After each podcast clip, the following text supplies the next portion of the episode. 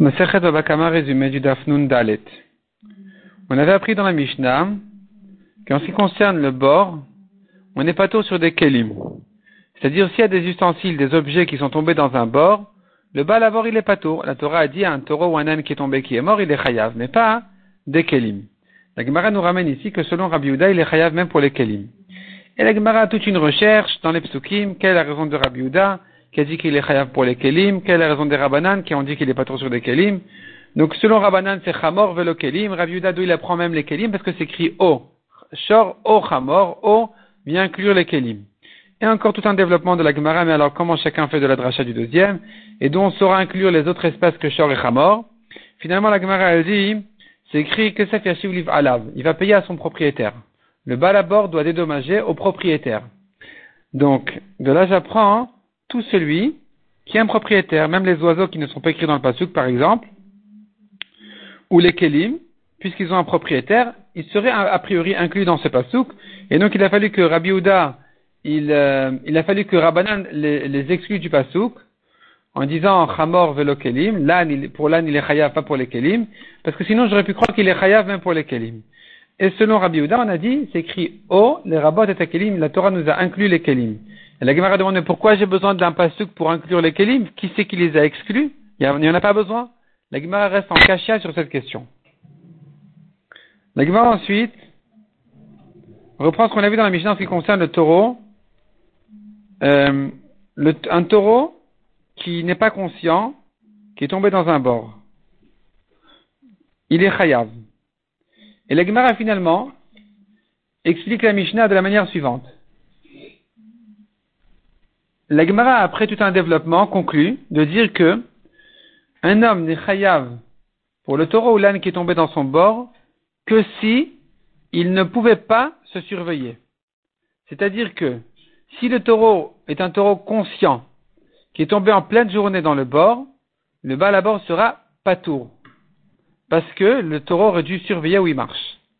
Mais si, mais si c'est pas le cas, le taureau il est aveugle, il est tout petit, il est, c'est un petit, tout petit veau, je veux dire, il est, il est pas conscient, il a un problème, il, est, il est fou ou quoi, il est tombé, dans ce cas-là il sera khayab.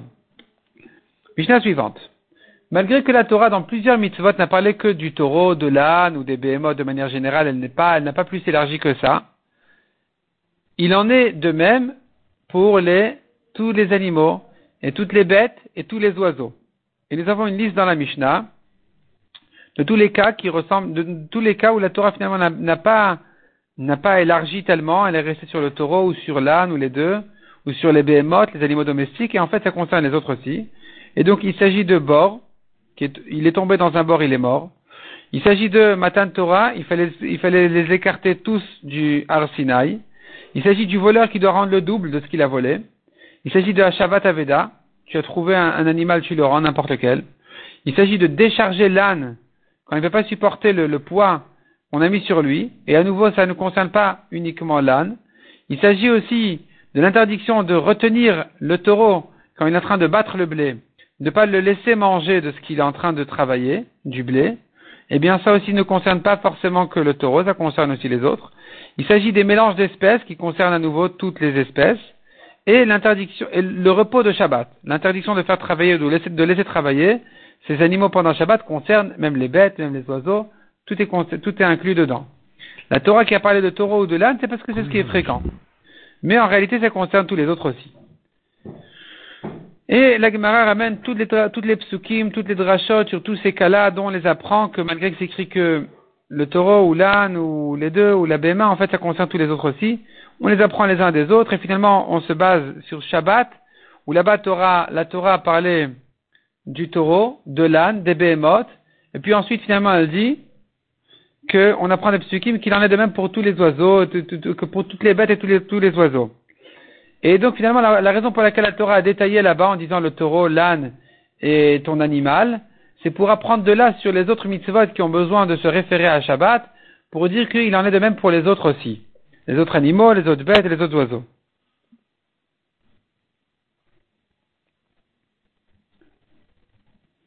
La Gemara remarque, mais si c'est comme ça, alors l'homme, qui est aussi concerné par le repos de Shabbat, alors on devrait dire qu'il est interdit aussi en mélange d'espèces avec les animaux, c'est-à-dire qu'il n'aurait pas le droit de travailler avec un taureau, de labourer le champ en même temps, ou de tirer une charrette en même temps, alors qu'on a appris qu'ils ont le droit. Ils ont le droit en même temps de tirer une charrette, de tirer quelque chose de lourd, ou de travailler dans le champ, l'homme avec l'animal. Et l'Egma répond, non, il y a une dracha qui te dit qu'il euh, n'était comparé l'homme aux animaux par rapport au repos de Shabbat que, pour le repos de Shabbat, pas pour les autres choses. Donc, en ce qui concerne le repos de Shabbat, effectivement, ton serviteur et ta servante doivent se reposer, mais en ce qui concerne les autres mitzvot, eh bien, euh, ils ne sont pas concernés par, par exemple, comme on a dit, l'interdiction de tirer un poids pour un, taureau et un âne, un âne en, même temps. Eh bien, ça va concerner tous, tous les animaux, les bêtes, les oiseaux, mais pas l'homme. L'homme aura le droit de travailler en même temps qu'eux. En même temps, bien sûr, mais même avec eux en même temps.